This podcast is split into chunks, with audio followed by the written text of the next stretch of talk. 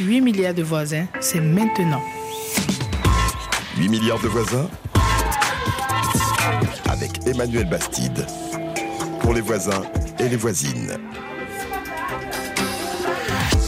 Bonjour, bienvenue, 8 milliards de voisins et de voisines. Aujourd'hui, nous parlons éducation, comme chaque semaine, avec un débat sur la remise en cause de l'éducation bienveillante par plusieurs psychologues. Ces méthodes modernes d'éducation positive sont-elles un frein à l'autorité, voire une perte de repères pour les enfants? Bah, c'est peut-être à vous de nous répondre, les voisins et les voisines. Dites-nous si avec vos enfants, en tant que parents, vous êtes plutôt dans le recadrage permanent, voire la correction, ou plutôt dans les encouragements, dans l'écoute. Comment tracer dans le fond les frontières de la bienveillance et de l'autorité? N'attendez pas la fin de l'émission pour nous appeler et nous donner votre point de vue à la lumière de votre propre expérience de parents ou d'enseignants. Vous nous contactez sur WhatsApp au 33 7 64 45 51 41 et puis bien sûr vous pouvez poser toutes vos questions. Si vous êtes euh, parent, vous savez sûrement à quel point, en tout cas, ces, ces problèmes ne sont pas si simples à trancher. Je vous présente nos invités. Fanny Lefebvre-Pontalis, bonjour. Bonjour. Vous êtes psychologue, clinicienne et Isabelle Payot, bonjour. Bonjour. Également psychologue clinicienne, thérapeute familiale et vous dirigez la Fabrique à Bonheur qui sont des outils de formation pour les professionnels. Et puis en fin d'émission, la chronique de notre conseillère parentale, comme chaque semaine, Micheline Samé au Cameroun, parents, enfants d'ici et d'ailleurs. Elle revient sur cette interrogation récurrente sur le continent, comment éduquer sans frapper, c'est-à-dire comment rompre avec une pratique largement répandue dans toutes les générations. 8 milliards de voisins. On échange. Bonjour à tous les auditeurs de RFI. 8 milliards de voisins, on est ensemble. Je vous lis quelques messages qui réagissent à notre sujet. Souleymane, qui est dans le centre-ouest de la Guinée. Moi, parfois, je suis ferme avec mes enfants, mais pas toujours. Dans certains cas, je, je réussis mieux avec le dialogue. Ibrahima n'est pas d'accord en Côte d'Ivoire. L'esprit de l'enfant n'est pas fait pour un dialogue. Il ne le comprend pas quand il s'agit d'éducation. Il faut être autoritaire et ferme. Charles Wilson est à Port-au-Prince en Haïti. Chaque pays chaque région a sa propre culture. En Haïti, nous n'avons pas les mêmes méthodes éducatives qu'en France. Ici, nous n'appliquons pas l'éducation positive. Et pourtant, moi, je pense qu'elle est très importante dans la construction des enfants. Davidson, également à Port-au-Prince en Haïti, euh, l'éducation positive, pour moi, c'est le fait d'inculquer aux enfants les normes de la société, surtout en leur montrant leurs droits et leurs devoirs. Le dialogue et la rigueur vont de pair pour une éducation positive. Et puis, euh, écoutez aussi, non, peut-être je vous ferai écouter un message, mais peut-être tout à l'heure. On va déjà faire réagir. je vais vous redonner notre numéro de téléphone WhatsApp pour poser vos questions en direct et pour euh, témoigner de, vos valeurs éducatives, comment vous voyez les choses entre l'éducation positive, les limites aussi par rapport à, à l'autorité. Appelez-nous au 33 7 64 45 51 41. Et tout de suite, nous vous donnons la parole. Fanny Lefebvre-Pontalis, Isabelle Payot. 8 milliards de voisins. Et de voisines. 8 milliards de voisins? On est ensemble. Isabelle Payot, vous avez entendu euh, des ébauches peut-être de Mhm. points de vue, de réponses euh, d'auditeurs. Est-ce que vous, vous pouvez nous expliquer d'où vient la notion d'éducation positive ou éducation bienveillante? On en entend parler grosso modo en France depuis une vingtaine d'années. Oui, c'est ça.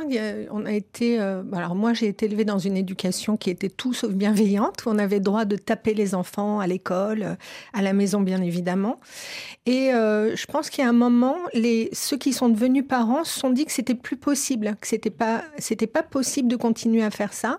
Un enfant, c'est un être humain qui a des droits, hein, des droits internationaux. Il y a, il y a quand même une charte. Et il y a une journée des, a une internationale des droits de l'enfant, en qui, effet. ouais, qui, comme la journée des droits des femmes devrait être tous les jours.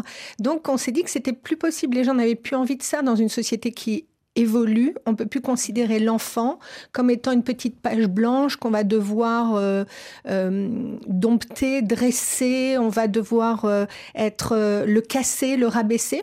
Donc ça, ça marche plus. Ça, ça peut plus fonctionner. Donc, quand on dit éducation positive, je pense que ce qui ne fonctionne pas non plus là-dedans, c'est que quand on pense positive, on, se relie à la pensée positive. Je vais bien, tout va bien, on dialogue, tout est doux. On est un peu chez les Ingalls, hein, dans la petite maison dans la prairie.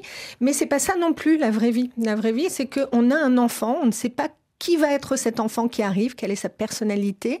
Et cet enfant, il va venir réveiller chez nous certainement des vieilles blessures et il va falloir qu'on se positionne en adulte. Et c'est ça qui va être le plus difficile quand on dit autorité. Il y a un des, il y en a un qui a dit je vais, je suis autoritaire et ferme, mais euh, on, on peut vraiment pleinement être dans sa fonction d'autorité, euh, sans pour cela avoir envie d'être dans un rapport de pouvoir où on va montrer qu'on est l'adulte et que l'enfant ne sait rien, il ne comprend pas. Alors ça, ça me, ça me fait sourire, parce qu'en fait, l'enfant comprend tout.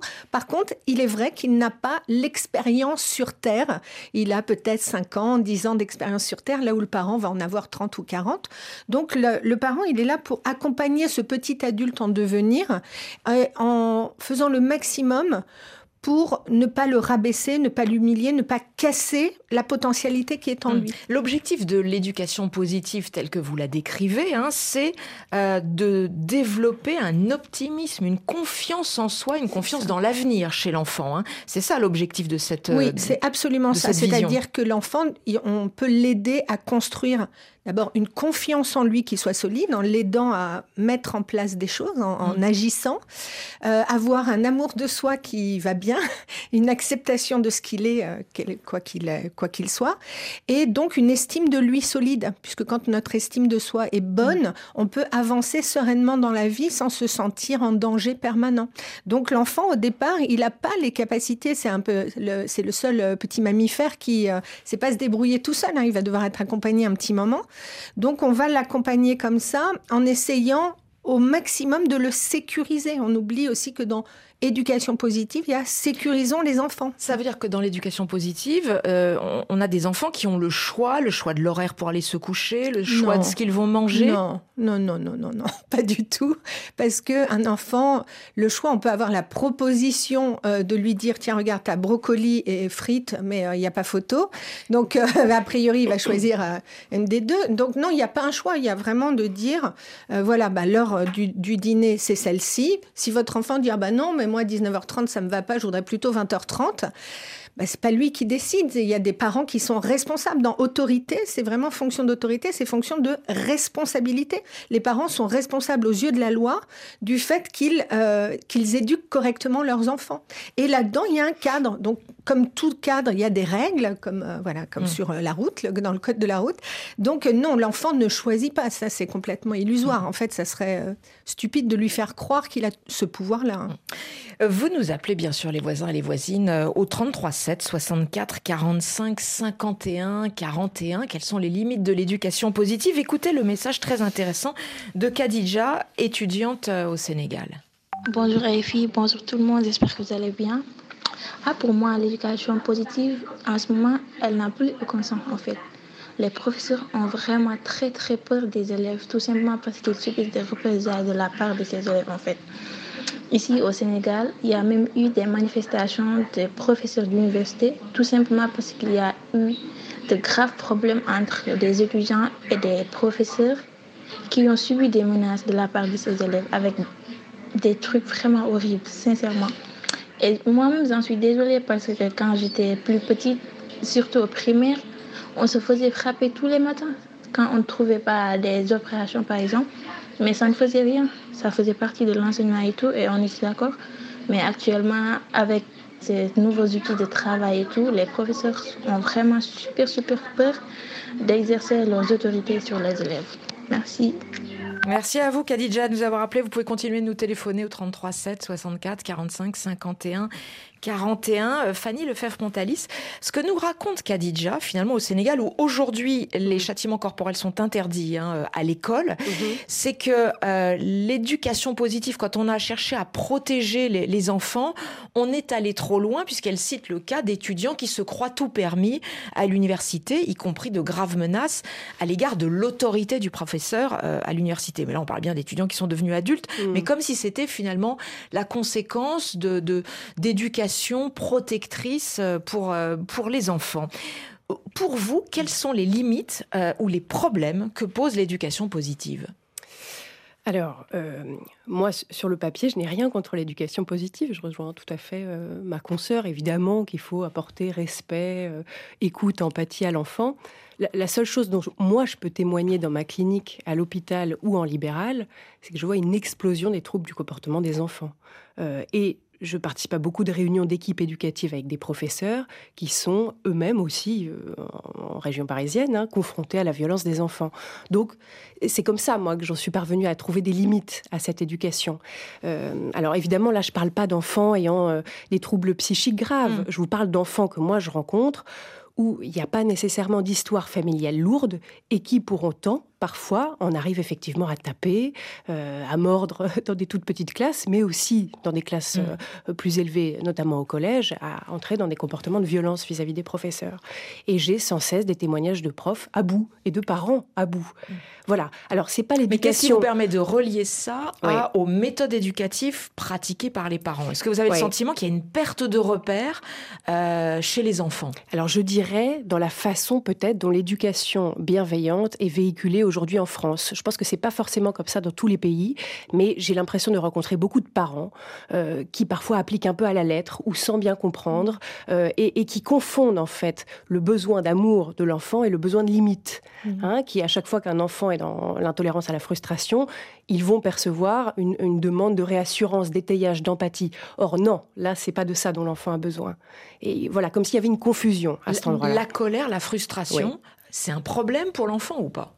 Alors je crois que c'est normal. Je crois que ça fait partie euh, effectivement du développement normal de l'enfant. Alors disons que la première année de vie du bébé, euh, elle n'est qu'amour, hein, elle n'est que câlin, chanson, euh, douceur.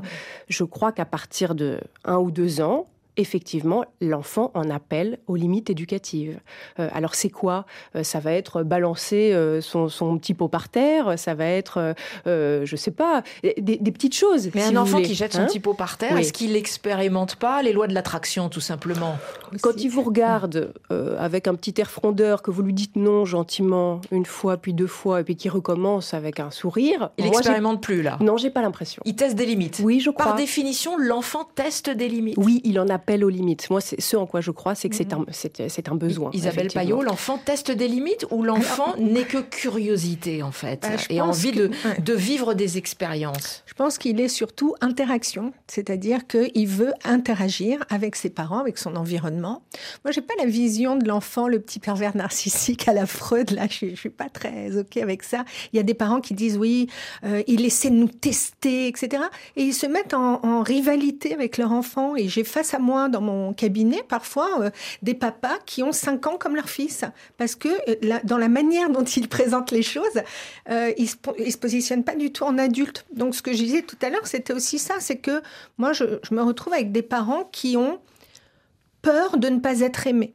Donc, comme ils ont peur de ne pas être aimés, ils vont avoir du mal à se voir dans un rôle qui est un rôle, le rôle du rabat-joie, hein, celui qui dit non, c'est pas possible, ça oui, et qui cadre, alors qu'ils rêvaient, comme je le disais tout à l'heure, de la famille chaud-doudou où tout était chouette et tranquille. Et c'est pas ça la vraie vie. Mais on Donc, a l'impression a... que vous ne rencontrez pas les mêmes parents dans votre cabinet, l'une et l'autre. Hein, J'ai l'impression. Bah, peut-être. On n'a peut-être peut pas les mêmes. On n'a oui. peut-être pas les Moi, mêmes. je vois des parents à bout culpabilisés, au bout du rouleau, épuisés, euh, soumis à leurs enfants, souvent. Euh, et, et, ils m'en parlent Isabelle comme... Payot dit, oui. je vois des parents en rivalité avec leur enfant oui, et dans un combat. Pas ça que je vois. Oui, oui, oui. C'est vraiment la, la, question qui est que, comme ils n'arrivent pas à s'installer dans leur fonction de responsabilité, fonction d'autorité, ils vont la bienveillance va laisser de la place à de l'agacement. Cet agacement va laisser de la place à de la rancœur et de l'envie de vengeance sur l'enfant. Et donc, au bout d'un moment, on se retrouve avec des parents qui sont épuisés, d'autres qui n'en peuvent plus, qui sont qui présentent des signes de burn-out euh, parentaux euh, vraiment évidents, avec une distanciation affective vis-à-vis -vis de leurs enfants. Ils auraient envie de laisser tomber leur fonction parentale parce que ça vient nous chercher. Moi, je pense vraiment sincèrement que il faut vraiment aller travailler sur ses propres blessures, sur son positionnement, sur l'estime de soi en tant que personne, pour pouvoir faire face à son enfant qui, de toute façon, va venir nous toucher pile là où ça fait mal. Notre enfant, il est en miroir avec nous. Il va venir nous réveiller des vieilles blessures. Et si j'essaie soit de le séduire en disant allez, sois gentil, voilà, ça ne marche pas, soit de le soumettre, ça ne marche pas non plus. Fanny Lefebvre-Pontalis, vous, vous, vous, vous reprochez à l'éducation positive finalement de créer de la culpabilité chez, chez le parent oui. qui, qui se sent maltraitant? Oui. Euh, alors bon, euh, encore une fois, de la façon dont elle est véhiculée aujourd'hui en France, c'est-à-dire beaucoup par les influenceurs parentaux, euh, ce, voilà, ce, ce, genre de mouvance.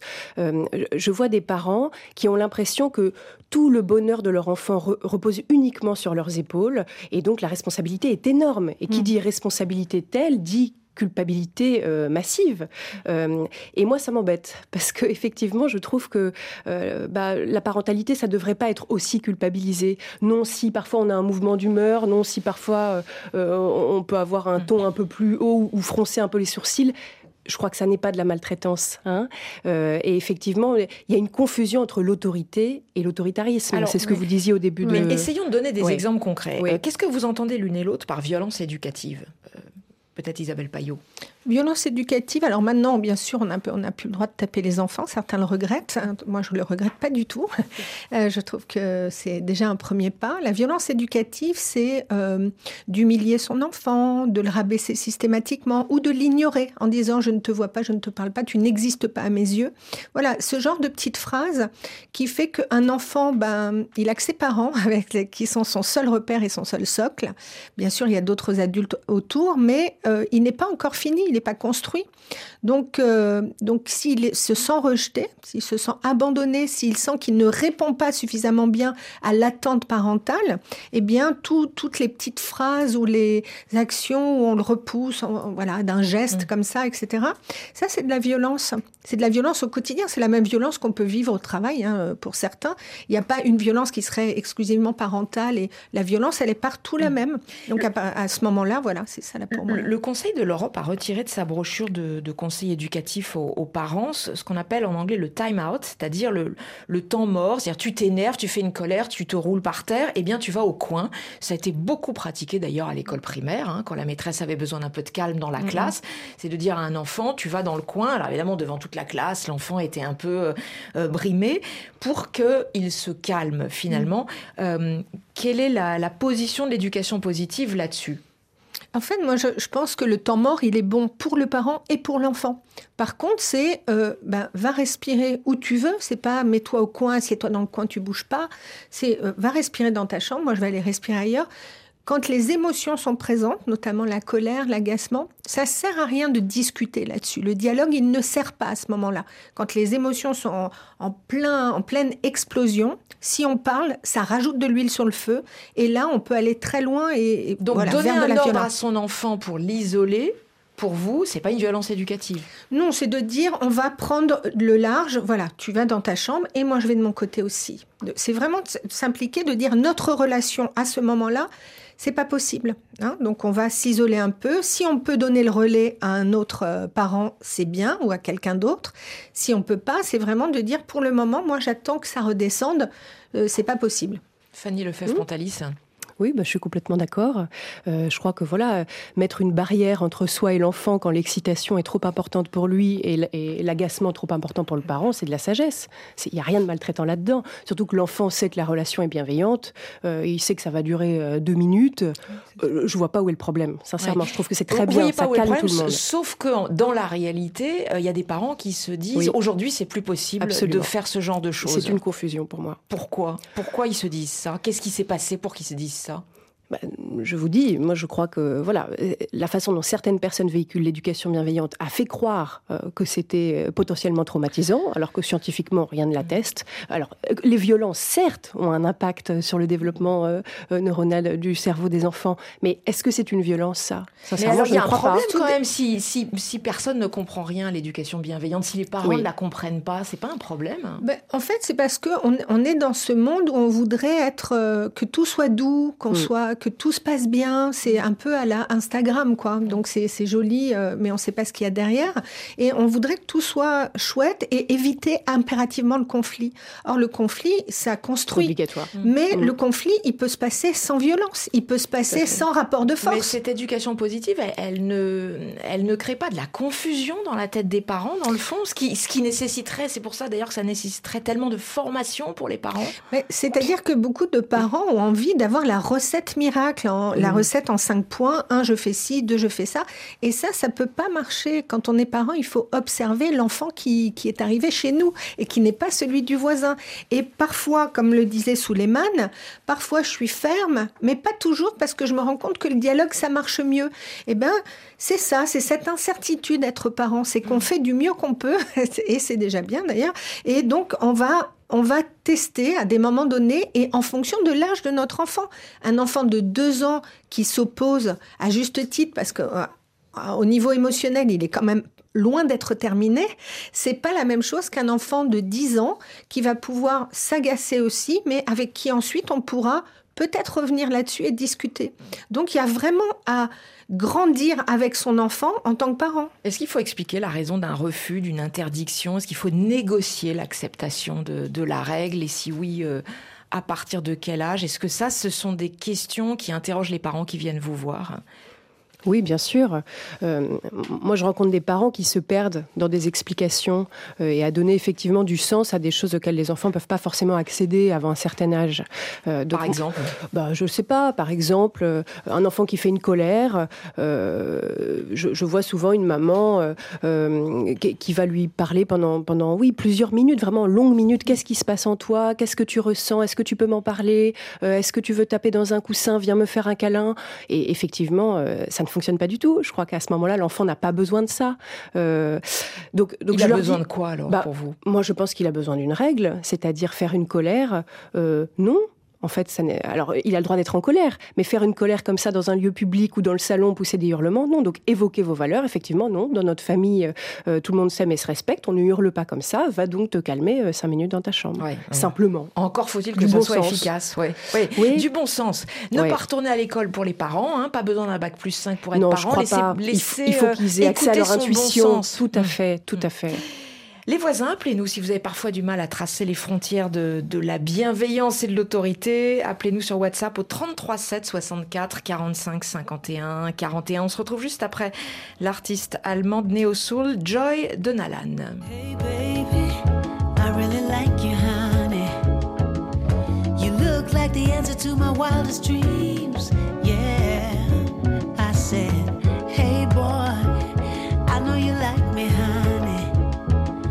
But you better watch your step if you're coming with me. Come on. I ain't really trying to settle down. You ain't gotta take it personal, but it's just how it's got to be.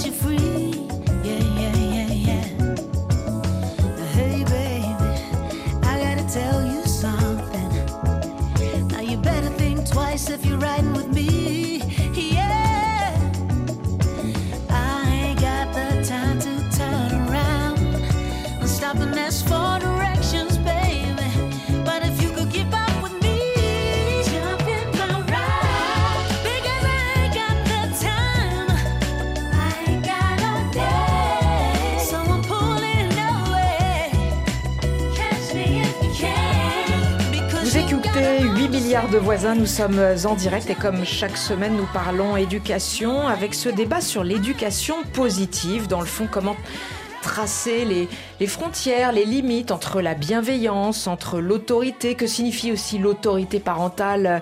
Aujourd'hui, certains parents sont aujourd'hui dans, dans, la confusion, se posent beaucoup de questions, voire se culpabilisent. On en discute avec Fanny Lefebvre-Pontalis, psychologue, et Isabelle Payot, également psychologue.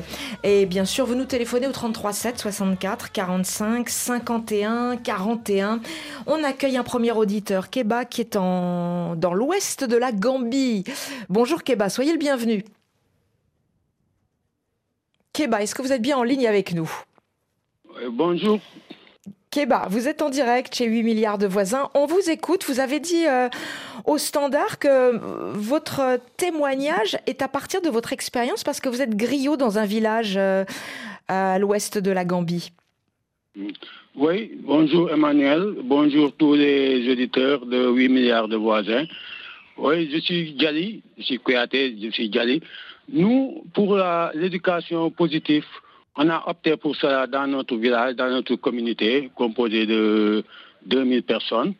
On est Gali, on a fait un mouvement, on rentre dans les maisons pour expliquer aux parents, en jouant de la Cora, bien sûr, aux parents que il faut plus frapper les enfants. Parce que chaque fois, ils frappent les enfants, je les vois pleurer, je les vois dans les coins, je leur demande, c'est mon père, oui, c'est ma mère, c'est mon oncle. Mm. Donc, on veut sensibiliser les parents, la, la, la communauté, de ne plus frapper les enfants, de leur montrer les amours, de discuter avec eux, de parler, toujours font des bêtises.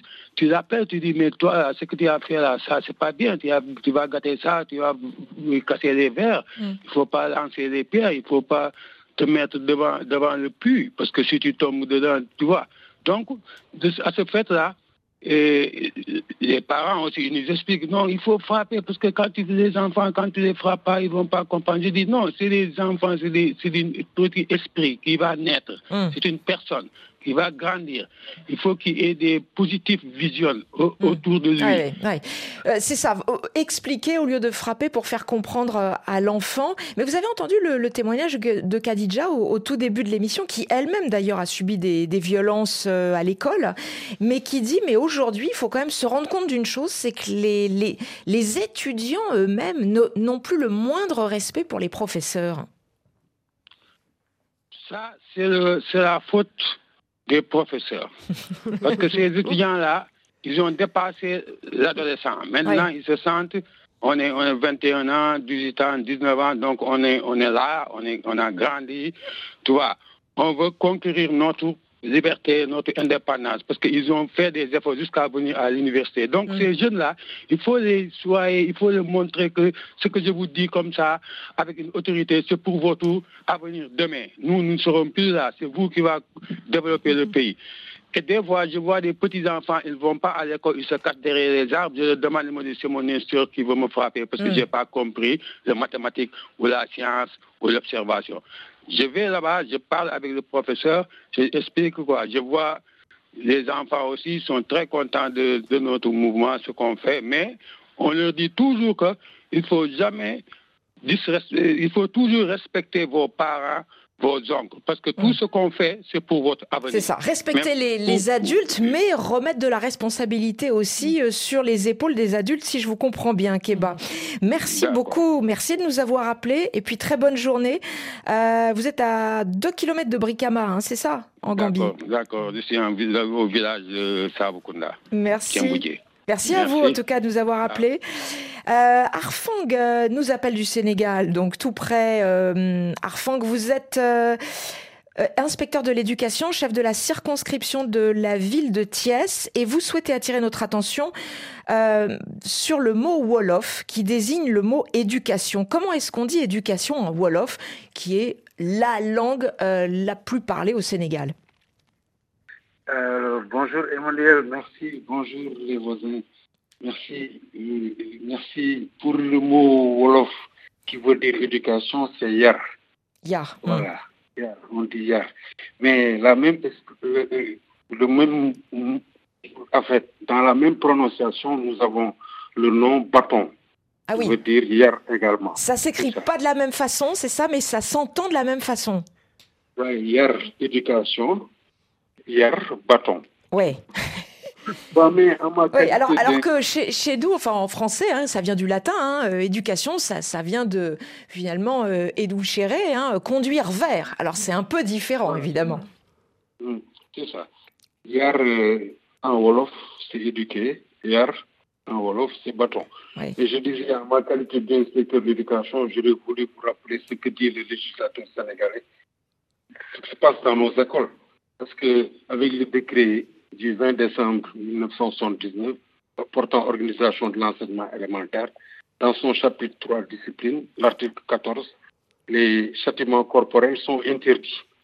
Les seules punitions admises dans les écoles élémentaires sont la réprimande, la retenue, l'exclusion temporaire, l'exclusion définitive. Interdit, Et ça, mais, les enseignants sont mais, formés. mais cette règle, formés, est-elle, ça- cette, règle est-elle réellement respectée Vous l'entendez dans, dans les témoignages des, des ex-élèves?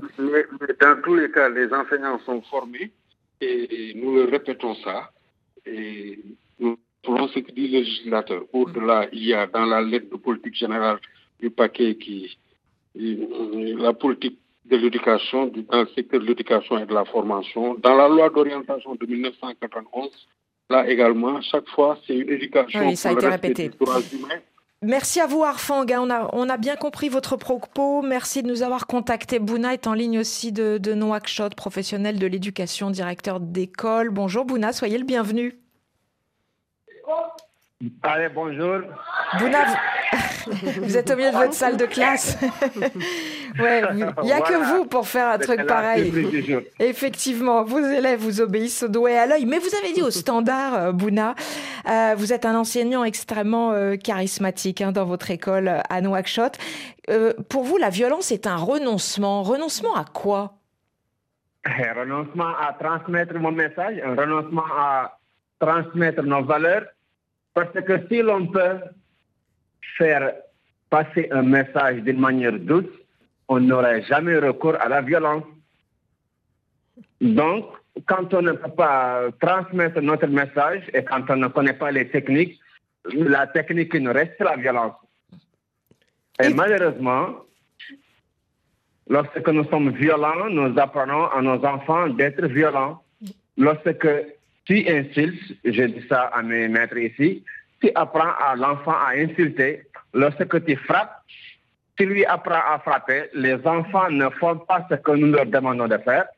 Ils font ce que nous faisons. De- Dans votre école, les, les sanctions sont discutées en amont avec les élèves?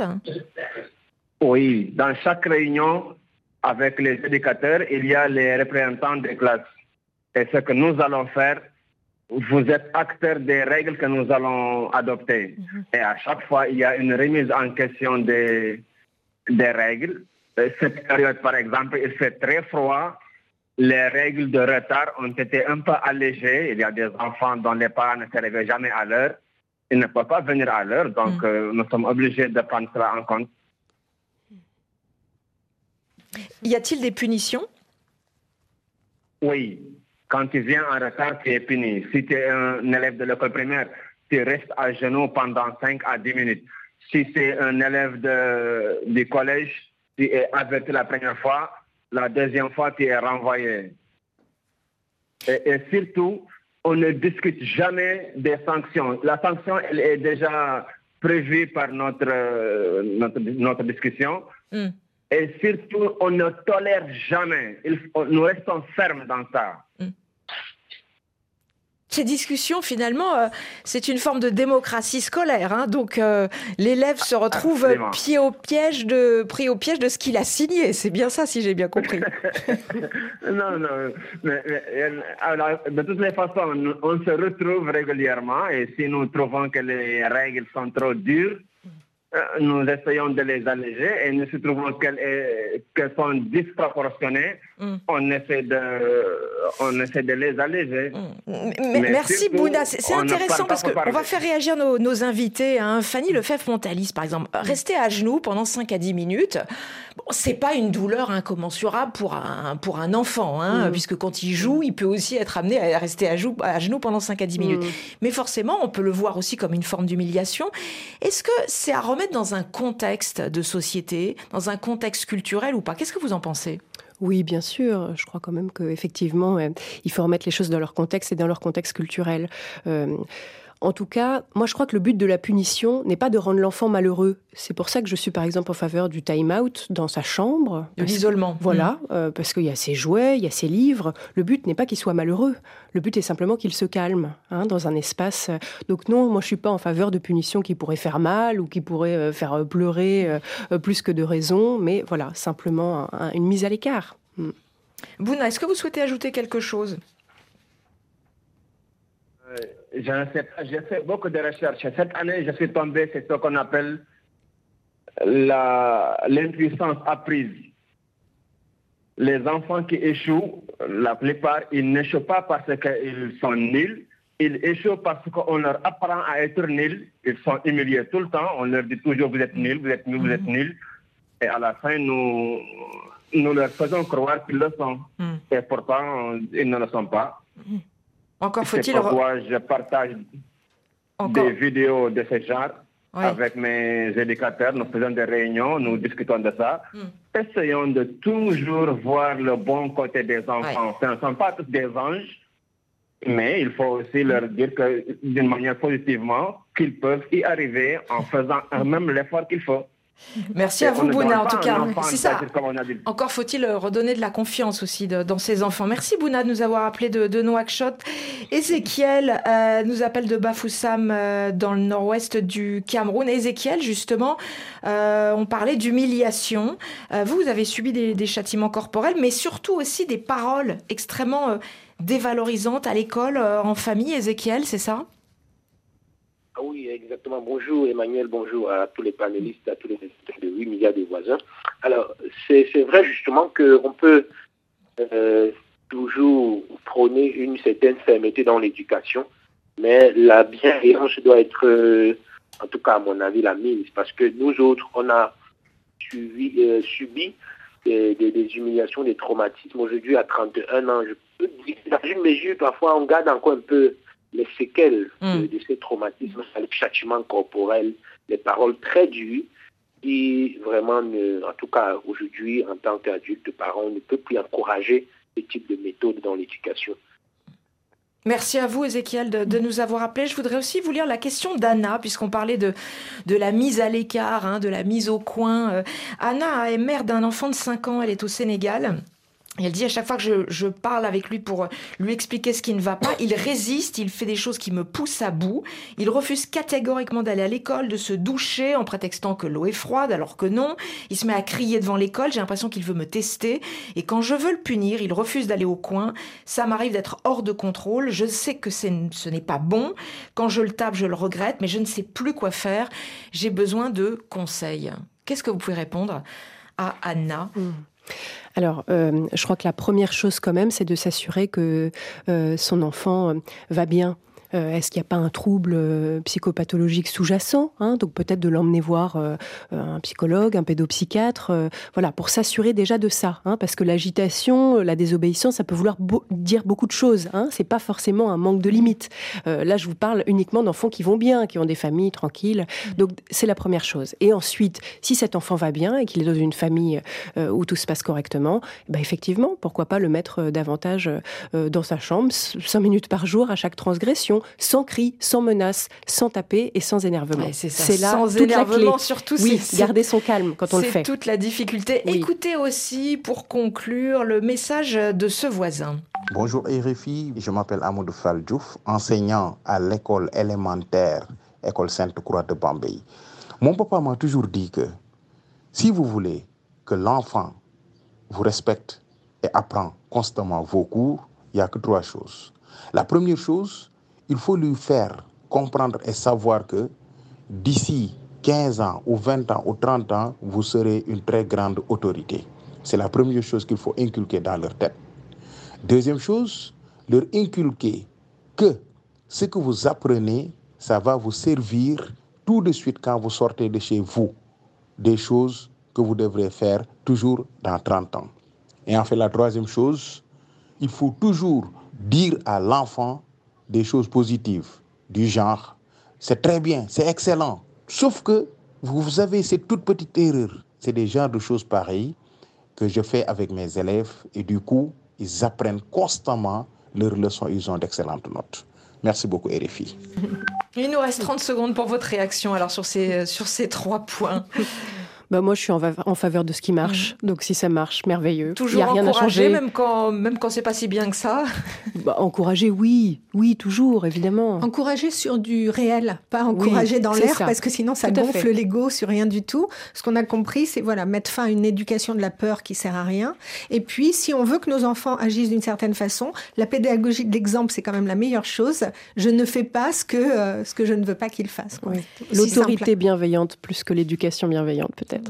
Bon, on a, bien compris vos, lignes de différence. Merci à vous, Fanny Lefebvre-Pontalis et Isabelle Payot, toutes les deux psychologues. Euh, dans quelques instants, la chronique parents-enfants d'ici et d'ailleurs avec la conseillère parentale Micheline Samé. Au Cameroun, ce sera juste après ce duo d'origine congolaise qui mélange du français, de l'italien. Époque et Davino, Mamma.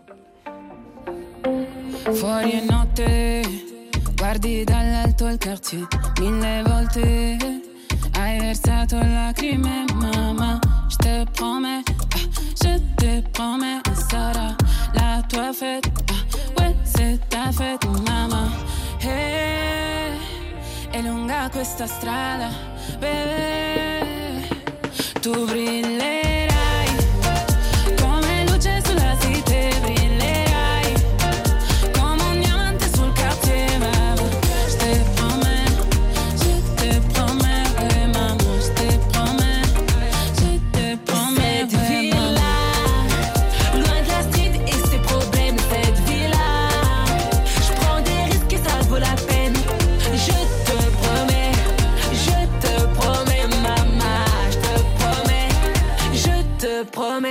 Tic-tac, tic-tac, c'est l'horloge qui tourne. Faut pas me retarder, c'est pas cette année qui me verront chuter. T'inquiète pas, maman. Je suis la plus heureuse quand je vois le sourire de ma mère. Je suis la plus heureuse quand je la couvre de billets verts. Pas tout pour elle, le paradis est sous ses pieds.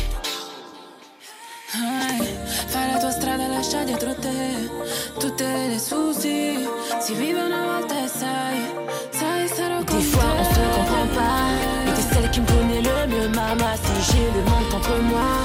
toujours compter sur toi.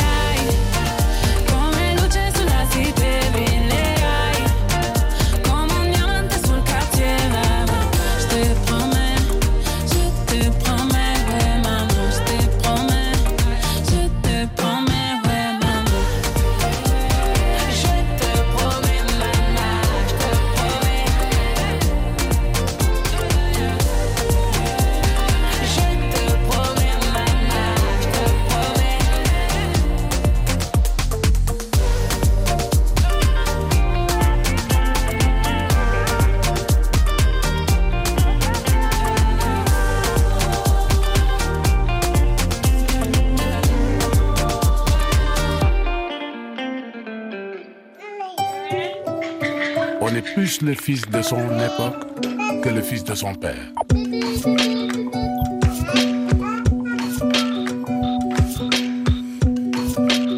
Parents, enfants, d'ici et d'ailleurs enfants d'ici et d'ailleurs. Ce sont régulièrement les conseils et les analyses de la coach parentale Micheline Samé à Douala au Cameroun. Bonjour Micheline. Bonjour Emmanuel.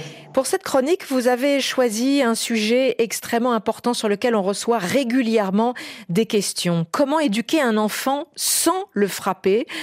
Comment se faire respecter, surtout quand l'adulte est à bout de nerfs, fatigué Vos analyses, vos conseils, parce que c'est vraiment un sujet qui touche beaucoup de monde, y compris des enseignants qui ont besoin de faire régner le calme dans la salle de classe et qui n'ont pas forcément été formés hein, pour se faire respecter, pour assumer l'autorité sans violence.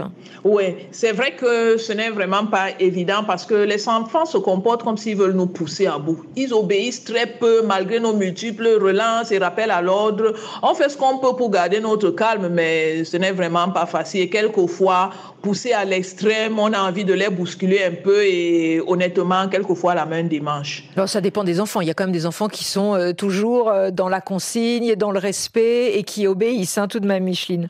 Oui, c'est certain, c'est certain, mais il faut remarquer aussi que lorsqu'ils sont mis en contact avec ceux qui ne tiennent pas compte des règles, des injonctions, ils ont tendance à faire pareil.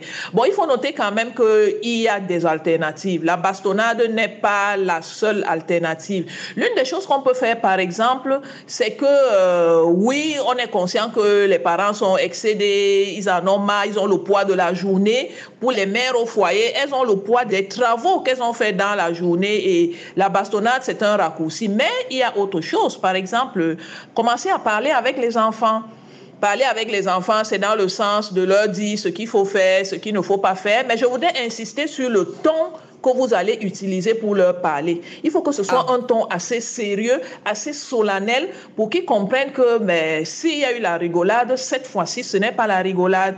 Et il faut qu'ils comprennent que maintenant, ça suffit et il faut qu'ils se mettent au pas. Donc, le ton que vous allez utiliser est assez important lorsqu'on veut éviter la bastonnade. Autre chose que vous pouvez faire, c'est vous-même être des exemples de ce que vous voulez qu'ils fassent. Soyez connus vous-même pour être quelqu'un de discipliné, pour qu'ils voient de quoi ils parlent et qu'ils comprennent pourquoi ils doivent le faire.